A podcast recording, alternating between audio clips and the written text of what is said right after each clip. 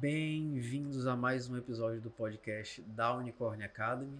A gente está falando aqui sempre sobre assuntos que têm relação com marketing digital, entrada no mercado digital, né? o que, é que você precisa, se o conteúdo que você consome na universidade, em alguns cursos, é suficiente para você entrar no mercado e né, as diferenças do que a gente imagina que é o mercado digital e o que é que a galera quer da gente, se é currículo, se é portfólio e o que é que realmente acontece na vida real.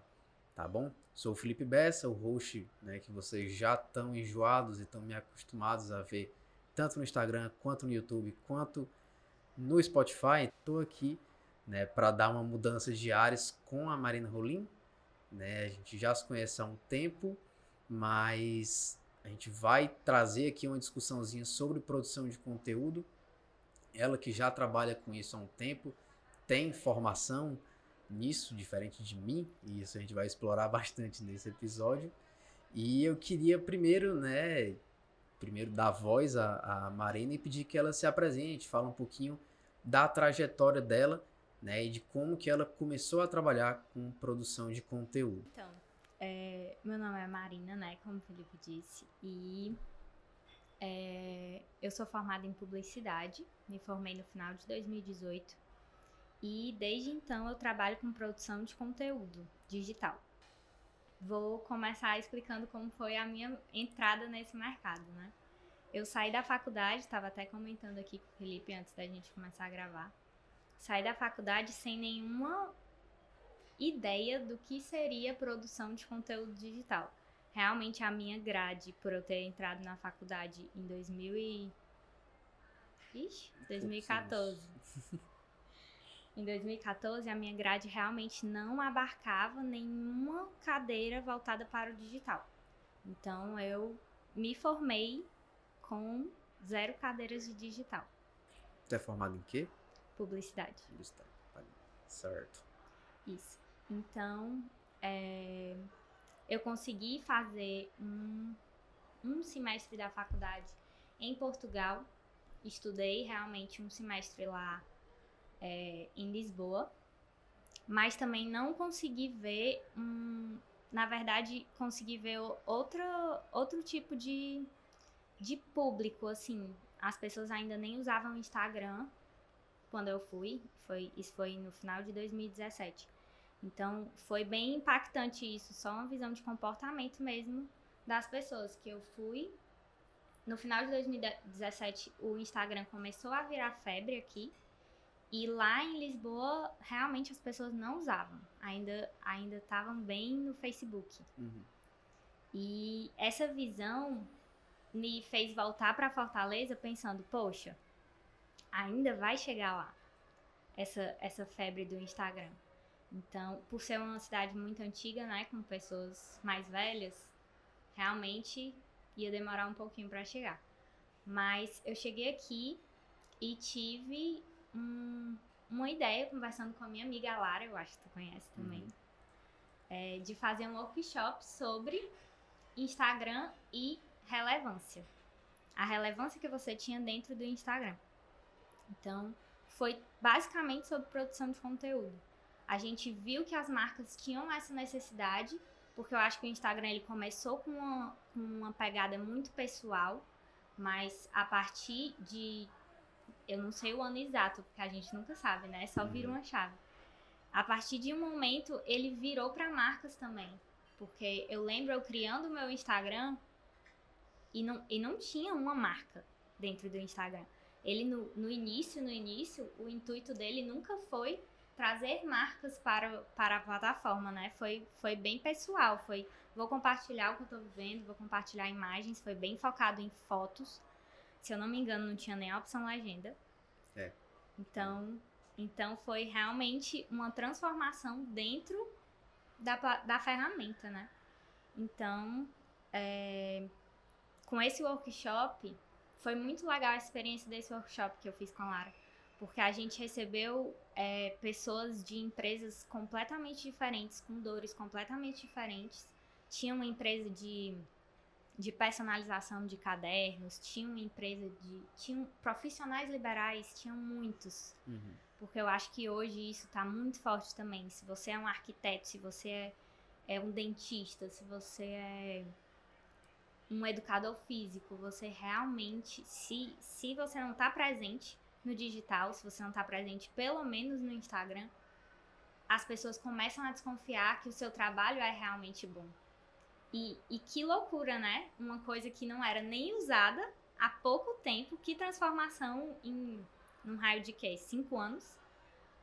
É, é pouco tempo para você realmente não imaginar a sua profissão sem isso. Então, é, essa transformação de comportamento impactou muito na escolha, na minha escolha de, de segmento mesmo de profissão. Porque eu sabia que aquilo tinha a ver com publicidade, mas aquilo não estava dentro da minha faculdade, então eu não sabia onde encaixotar, onde o que que eu faço, o que que eu trabalho, entendeu? E aí veio, vieram aqueles vídeos legais, vídeos in, in, no formato de story. Quando eu comecei a fazer isso, pouca gente fazia. Então, os aplicativos que eu pago a, até hoje, eu paguei uma vez, assim, por 50 reais. Hoje eu vou ver quanto é. É 300 reais. Uhum. O, eu fico, assim, impressionada, porque são... Quando ninguém estava procurando, que foram, foi realmente o lançamento, eu me aprofundei muito nisso, eu estudei muito isso, eu fiquei, poxa, que vídeo legal, isso pode vender.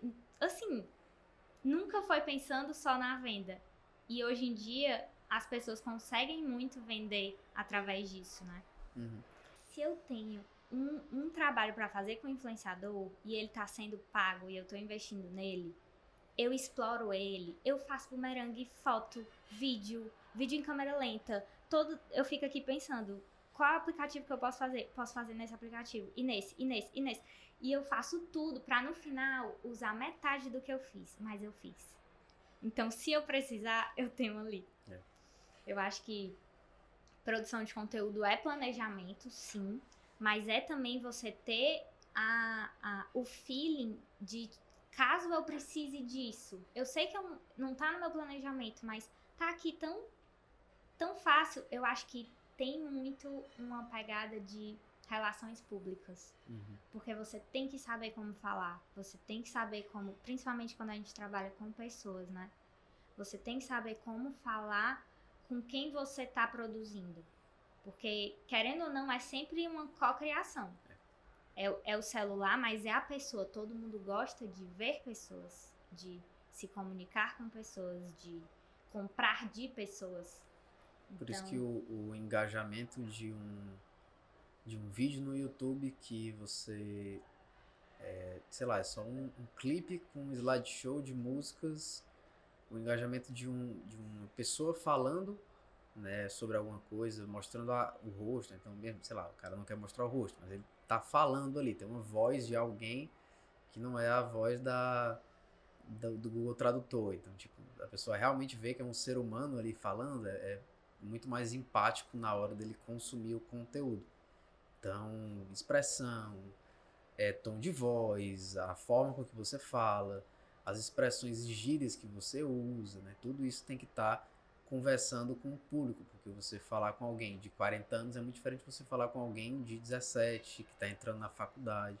Né? Então, é, tem que ter essa, esse, esse tato mesmo na hora de produzir o conteúdo. É o motivo, né? É, eu tô produzindo para quê?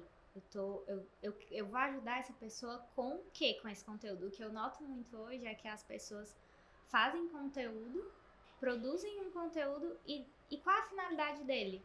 Ai, ficou lindo esse vídeo. Ficou lindo, ficou perfeito. A edição tá incrível. Os efeitos estão maravilhosos. A, a forma que tu tirou a foto foi ótima. Mas o que tu queria passar com ele? Porque se no final tu não ajuda ninguém, aquele conteúdo ele é inútil. Uhum. Assim, ele pode te gerar curtidas? Pode. Ele pode te gerar comentários? Pode. Mas ele não ajudou a fundo o teu cliente. Então, o que é que ele vai ajudar, entendeu? Acho que não é nem só o teu cliente, porque os influenciadores vêm, vêm enxergando essa força que eles têm de ajudar as pessoas, não só no sentido de fazer uma venda, mas no próprio sentido da, da unicórnio, de ajudar as pessoas a se encontrarem dentro do marketing digital. É, é uma coisa assim, eu não sei nem como explicar, mas é um, uma, uma coisa que não é, é uma coisa que eu não posso pegar mesmo. E falando nisso, é, o que eu acho sobre produção de conteúdo, sobre o que é o conteúdo de uma marca, o conteúdo de uma pessoa, é o que ela tá vendendo. Assim, muitas marcas, voltando para marcas, é, vendem, por exemplo, um produto, bijuteria, um colar. Mas elas vendem também o que está dentro do Instagram delas.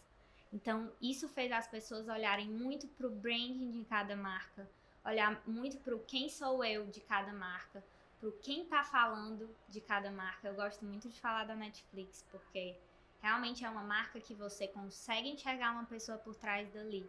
Você consegue querer ter uma conversa com aquela pessoa com aquela pessoa que você nem sabe quem é, mas você curte o. É, se eu tivesse uma hora para conversar com social media do Netflix, eu ia explorar ao máximo, porque Ave Maria, o tanto de coisa que, que viraliza do, do Twitter e do, do Instagram do Netflix não é brincadeira, não.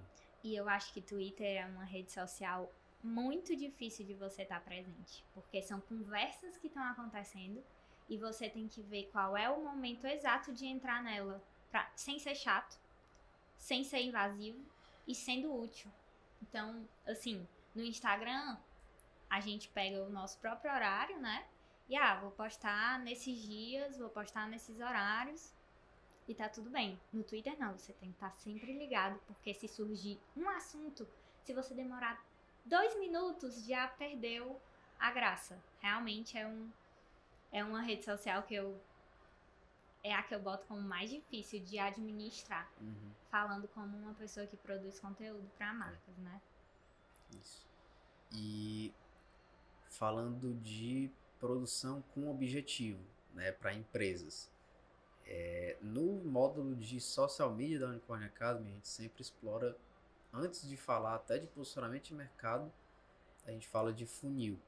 Né? Qual é o funil de vendas daquela empresa? Porque tem tipos de conteúdo específico para cada estágio do funil que a pessoa tá.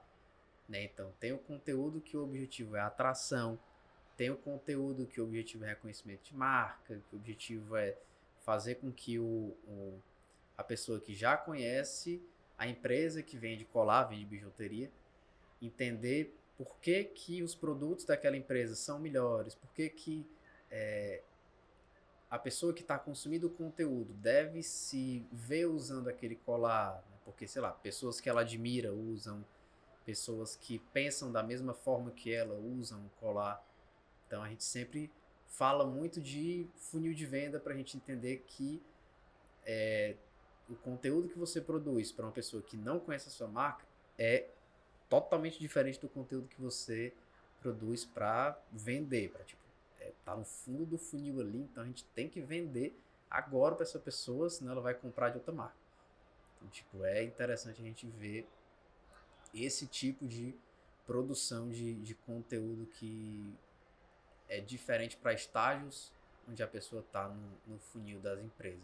Que é específico, né? Eu acho que é um trabalho muito, muito junto com mídia. É, é uma mídia junto com produção de conteúdo. Então, assim, falando como se fossem duas pessoas diferentes, porque a gente sabe que a realidade de muita gente aqui é a mesma pessoa que uhum. faz as duas coisas, mas falando como se fossem duas pessoas diferentes, porque realmente a minha área ela é bem focada em produção de conteúdo e e a outra parte de mídia não foi a parte que eu me aprofundei, né? Uhum. Como cada conteúdo é muito específico, uhum. é, eu tenho que saber quem é que eu vou impactar no final? Então, eu sempre penso muito assim, sempre que eu vou produzir um roteiro, ou do, do roteiro mais complexo, ou ao conteúdo de story que vai desaparecer em 24 horas, eu penso em quem eu vou atingir. Então, quem eu vou atingir com, com esse conteúdo? Eu vou atingir pessoas que estão vulneráveis a essa compra, porque a gente sabe que, querendo ou não, com vídeos bonitos e fotos bonitas, o que a gente quer de verdade é vender. Então, hum. sempre colocar isso na cabeça, né? E ao mesmo tempo, não demonstrar que é só isso. Eu não tô só querendo vender, eu tô querendo te ajudar. Então, eu acho que o marketing tem muito disso, né? De vender com essa pegada de eu tô te ajudando. Eu não, tu tá me dando dinheiro, mas eu tô te ajudando. Uhum. Tu tá ganhando com isso. Sim. Porque eu acho que é uma relação muito ganha-ganha de, de todas as coisas que envolvem o marketing e de muitas críticas que a gente recebe, né, de todo mundo, porque querendo ou não, é uma profissão que muitas pessoas não entendem. É, eu acho que no fundo, no, a raiz do marketing não é, não é maldosa como essas pessoas falam, sabe? Uhum. Ela realmente tem esse intuito de ajudar as pessoas. É só fazer com que elas enxerguem de forma mais clara. Então, a gente pegar uma coisa que a gente quer ajudar as pessoas, então vender algo que a gente acredita é fundamental. A gente pode pegar toda a culpa que, que o pessoal joga no marketing e botar pro, pra galera do desenvolvimento de produto, que eles que decidem o que, é que a gente vai vender. A gente só vende. Então, tipo, sempre a gente vai estar tá focado em mostrar o problema que a gente está solucionando e o valor que a pessoa que vai comprar, né, no nosso caso, o nosso público-alvo, vai ter quando ele consome tanto o nosso conteúdo quanto ele compra né, o, o produto que a gente está anunciando. Se o pessoal lá do desenvolvimento de produto criou um produto inútil, então um produto que é realmente só para dizer que tem, é, são coisas diferentes que acabam caindo em cima do marketing, porque o marketing, querendo ou não, tá tendo que anunciar aquele produto, tá tendo que construir a comunicação do produto, né? Mas é interessante a gente ter essa noção de que o nosso papel é fazer com que o público-alvo enxergue como ele também vai ter valor, né, quando ele consumir o, o, o nosso produto. E é legal a gente estar tá alinhado também com é, o tipo de comunicação que a gente pode usar com o nosso público-alvo. Né? Isso vai muito tanto do da persona que a marca montou, né? Que tipo, eu quero vender só para pessoas que têm filhos e que é, os filhos estão numa idade muito específica, que sei lá, eu quero vender carrinho para carrinho não, cadeirinha para colocar no carro para beber. Então é um nicho muito específico ali de, de pessoas que, que a, a marca né, decidiu conversar, dialogar. Uhum. Então o que a gente tem que fazer é entender a melhor comunicação, qual o posicionamento de mercado mais adequado para que a gente coloque a nossa marca e, e, consiga dialogar com a pessoa que compra cadeirinha para colocar no carro para segurar a criança enquanto eles estão dirigindo. É um grande estudo de pessoas, né? Porque no final tudo isso é voltado para o consumidor, é voltado para quem vai consumir. Então, voltando para o que tu falou de funil, né? Uhum. Se no topo do funil eu estou falando com pessoas que ainda não sabem o que é, é uma produção de conteúdo completamente diferente pro. pro. Vixe? Final do funil. Tem outra palavra, não tem? Tem topo, meio e, e fundo. Fundo, fundo. Foi isso, gente. Como é que eu esqueci essa palavra? E, e eu acho que é isso que as pessoas precisam entender. Que tanto para quem está produzindo conteúdo, como para quem está consumindo mesmo. Acho que as pessoas estão ficando cada vez mais conscientes. E, e ao mesmo tempo, é, uma compra que você faz sem, sem ter consciência, ela é uma compra muito por impulso. E se eu tô atrás de clientes que compram por impulso, isso também deve ser uma coisa que eu penso. Acho que tá aí a, a maldade que as pessoas enxergam. Uhum. Mas se a pessoa é uma pessoa que compra por impulso, ela vai comprar por impulso. Eu só tô ajudando ela a fazer o que ela já ia fazer. Uhum. Então, eu acho que tudo isso é, é um grande estudo do comportamento do consumidor. Tudo volta para essa minha cadeira da universidade. Ó. Obrigada, uhum. faculdade, por essa cadeira. A produção de conteúdo, ela é uma dúvida que eu acho que apareceu no mercado nesses últimos tempos. Ela vai ficar é, manjada ou ela vai continuar se renovando? Eu acho que a produção de conteúdo ela existe muito antes de começar o, o, a febre de Instagram ou as pessoas começarem a usar smartphone. Uhum. Ela vem da televisão, ela vem do, de um simples outdoor, ela vem do off também. Então, eu acho que a produção de conteúdo ela se renova. Mas que realmente é uma coisa cada vez mais difícil você ter um, um conteúdo autoral, você ter um conteúdo que nunca ninguém fez, é realmente uma coisa que a gente nem espera mais tanto, né? Uhum. Mas eu fiz um curso nessa pandemia do Murilo Gun. Não sei se tu ah, eu conhece. sei. É o... Desaprendizagem criativa. Ah, sei. É um que estava liberado? É um que estava é liberado. É bom. Muito bom. E eu acho que mudou muito a minha visão para o sentido das coisas, da autoridade, tipo assim, dos conteúdos autorais, entendeu? Uhum. Do, do fato daquilo nunca ter, ter, visto, ter sido visto antes. E, e eu vi que, que não tem isso, né? Que as pessoas combinam as coisas, que as pessoas combinaram muitas coisas até chegarem na produção de conteúdo que é hoje.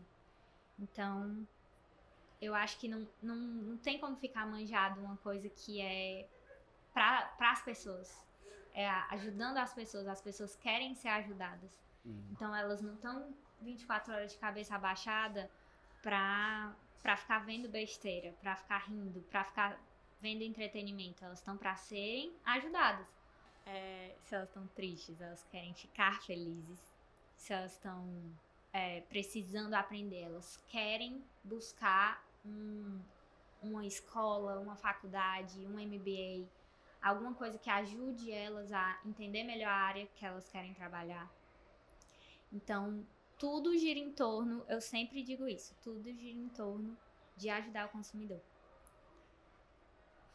Tua vez, falei demais.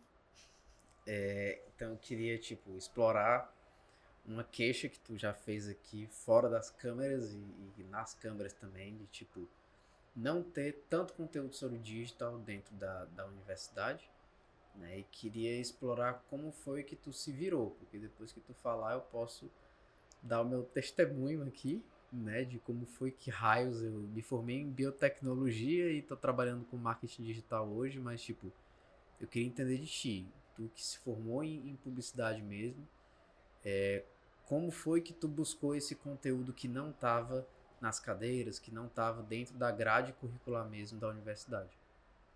Pronto. Curso de Google foi o primeiro lugar onde eu fui, né? Assim, o curso, os cursos do Google que ele oferece. E no começo, assim, os cursos eram super básicos e falavam nada mais, nada menos do que eu já tinha aprendido na faculdade, mas voltado para o digital. Então, eu comecei com esses cursos, mas onde eu aprendi mesmo foi no mercado. Foi trabalhando, foi sendo social media, foi vivendo o dia a dia de pensar em mil coisas ao mesmo tempo e chegar 10 horas da noite e pensar, meu Deus, hoje não saiu stories. Eu tenho que sair com stories. E 10 horas da noite e pensar no conteúdo que eu ia soltar naquele dia. Então, isso foi um estágio. E quando eu cheguei lá, eu fui estagiei antes de ir pro intercâmbio eu cheguei para ser estagiária de trade marketing. Não tem nada menos digital do que isso, tá, gente? Nada. Trade é prateleira, eu então. Isso, é, né? trade é, é, mais sobre a apresentação do produto no Sim. supermercado, como as pessoas vendem lá, né? Promotores. E eu não tinha um computador. então esse estágio, mas me ajudou muito a entender um, um pouquinho do marketing, sabe? É, a gente tinha uma agência, mas eu, eu ficava impressionada como a agência não, não conseguia nem ao menos sugerir a criação de um Instagram. Isso foi começo de 2017, gente. a empresa não tinha não tinha Instagram. E começo de 2017 não ter Instagram foi o que? Três anos atrás. E, e como assim? Hoje é inaceitável, né? Uhum. E eu fiz, eu saí de lá com um projeto, porque todo estagiário tinha que fazer um projeto. E eu fiz um projeto de digital para a área de marketing, que não tinha. Tinha o marketing e o trade marketing, uhum. mas não tinha nada de digital. Então, eu fiz esse projeto e saí. Não sei onde foi parar o meu projeto, mas tudo bem.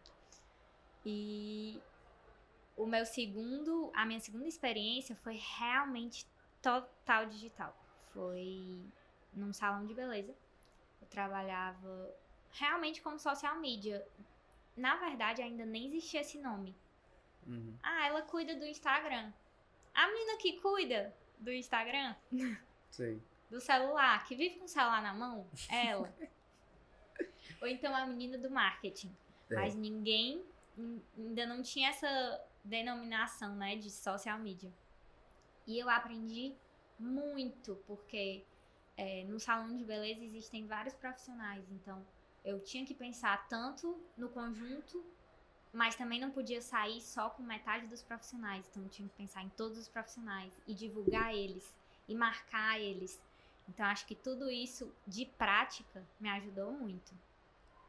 É... Nessa, nesse salão eu tive esse conhecimento muito prático, mas eu via que eu queria entrar no estratégico, mas eu não conseguia por causa do prático. Realmente o prático exige tempo, gente não desvalorizem, tipo, ah, eu não vou contratar alguém, eu faço eu mesmo aqui, eu penso da minha cabeça. Não desvalorizem essa profissão. Uma pessoa que faz no prático, ela, ela fez todo um planejamento, né? Ela tá pensando naquilo e só naquilo. Então, eu, eu vejo muitas empresas, acho que está melhorando bastante, porque eu recebo muitas perguntas de, ah, me indica alguém para cuidar do meu Instagram, me indica alguém para para pensar em, em, formas diferentes de abordar o, o meu produto. Então eu vejo que isso está crescendo, essa procura, mas é, não desvalorizem essa profissão, né? Porque por mais que seja uma. Um, o social media seja uma profissão de início, de estou entrando agora, uhum. então é, as pessoas tendem a desvalorizar, né? Porque, ah, eu estou começando agora, então eu quero tentar. E como, como tu disse, muita gente entra da forma que tu entrou. Deixa eu fazer aqui de graça para aprender. Como não tem esse conteúdo no acadêmico, as pessoas buscam no mercado direto. Então elas querem ir direto ao, ao profissional, aprender coisas que elas poderiam ter aprendido antes. Uhum. No, no acadêmico, que eu digo, sabe? Sim. Então, é isso que acontece com muita gente. Eu vejo, eu vejo tua história, mas eu já vi muita gente falando: "Ah, eu entrei no mercado porque eu peguei três empresas, fiz meu case de graça e aí depois fui foram me contratando porque viram que eu dava resultado. Então, é, acho que isso está acabando um pouco, mas as pessoas não podem eu acho que isso tem que começar da base, que é, que é o que, tá, que a gente está conversando, né? Uhum. Isso tem que começar do aprendizado. De onde você vai começar a aprender isso.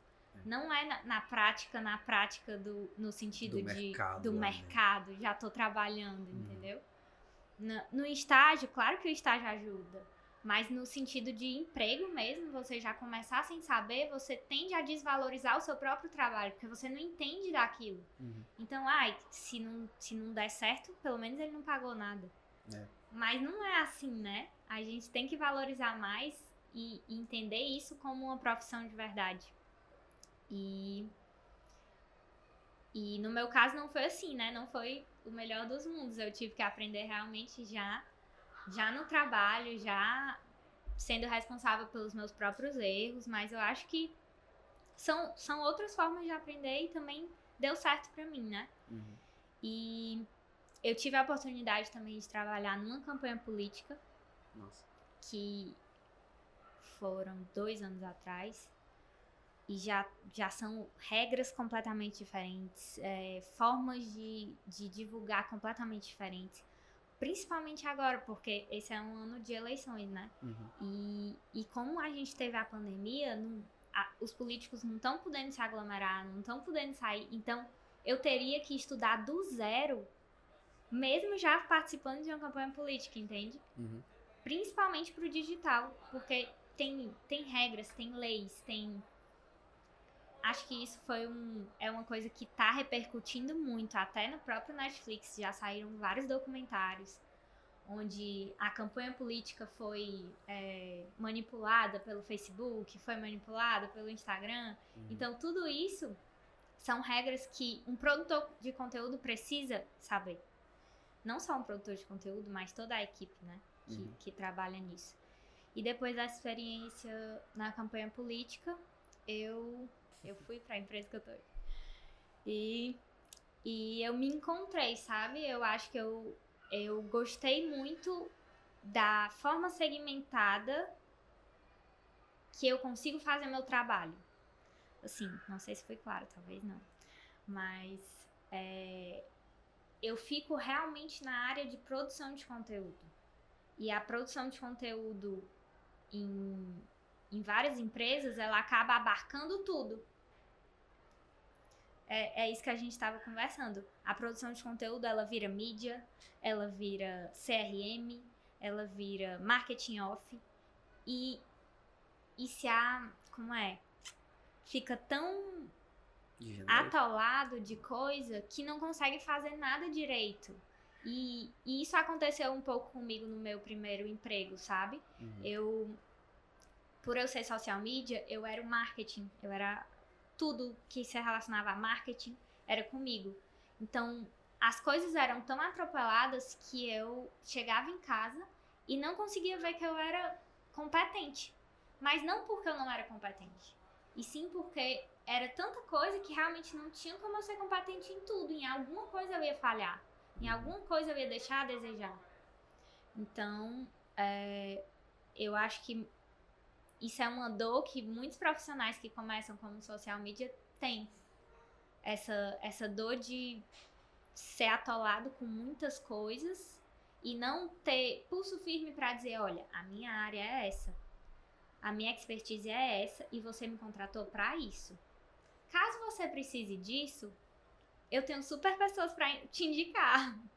É, eu queria finalizar te perguntando, tipo, te pedindo para dar uma dica para uma pessoa que está querendo entrar no mercado de produção de conteúdo, querendo, sei lá, é, não fez uma faculdade de publicidade, então está no comecinho de uma faculdade de publicidade, está querendo mudar de carreira, está querendo entrar no digital e não consegue ver que a, as instituições de ensino tradicionais estão ajudando ela com isso.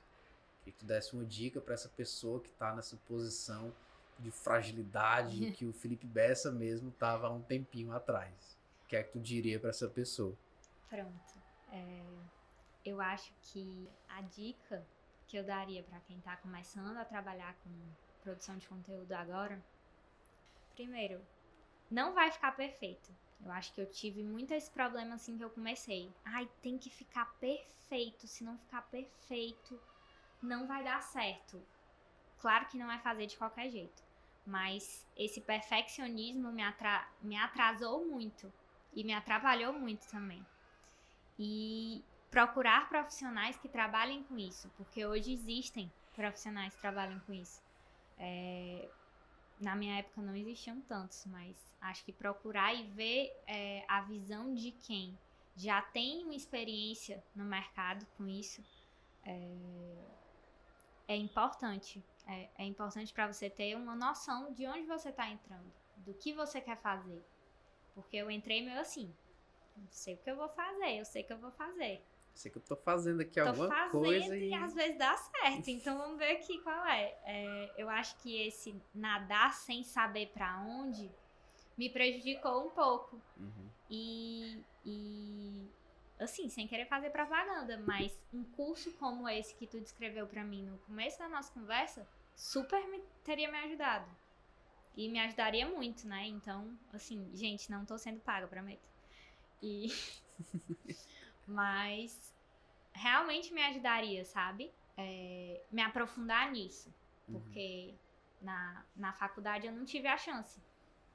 E a, o MBA me decepciona um pouco até hoje, por eu não ter sentido essa profundidade. Então, eu acredito que tenham cursos online que possam dar esse, é, esse direcionamento, que são, são empresas, startups, como tu estava falando, que tem realmente esse objetivo de ajudar as pessoas. Uhum. Então, é, talvez na minha época eu não tivesse, eu não fui muito atrás disso, porque eu não sabia. Mas eu gostaria que alguém tivesse chegado para mim e dito: Poxa, tem um curso muito bacana, acho que ele vai te ajudar a se nortear nessa área. Ah, ele vai te ajudar a entender melhor o que tu tá fazendo. para que tu não aprenda tudo na pancada, assim, no mercado mesmo, sabe? Uhum. Então acho que essa é a dica que eu daria. E a gente se vê né, no, no próximo episódio de, do podcast da Unicorn Academy. Ou então, né, se você quiser seguir a gente no, no nosso canal do YouTube, que é Unicorn Academy BR, pode ir lá ver os conteúdos, comentar que quem vai responder sou eu. Então, pessoal, por hoje é só. Marina, se quiser dar uma mensagenzinha aí pra, pra galera antes da gente cortar. Oi, gente. Tchau, foi ótimo participar. Queria agradecer pelo convite. E realmente é, acho importante esse papo que a gente teve hoje. E acho que é, as pessoas precisam desse olhar de dentro do mercado. E feliz de saber que você está ajudando as pessoas a terem esse olhar, né?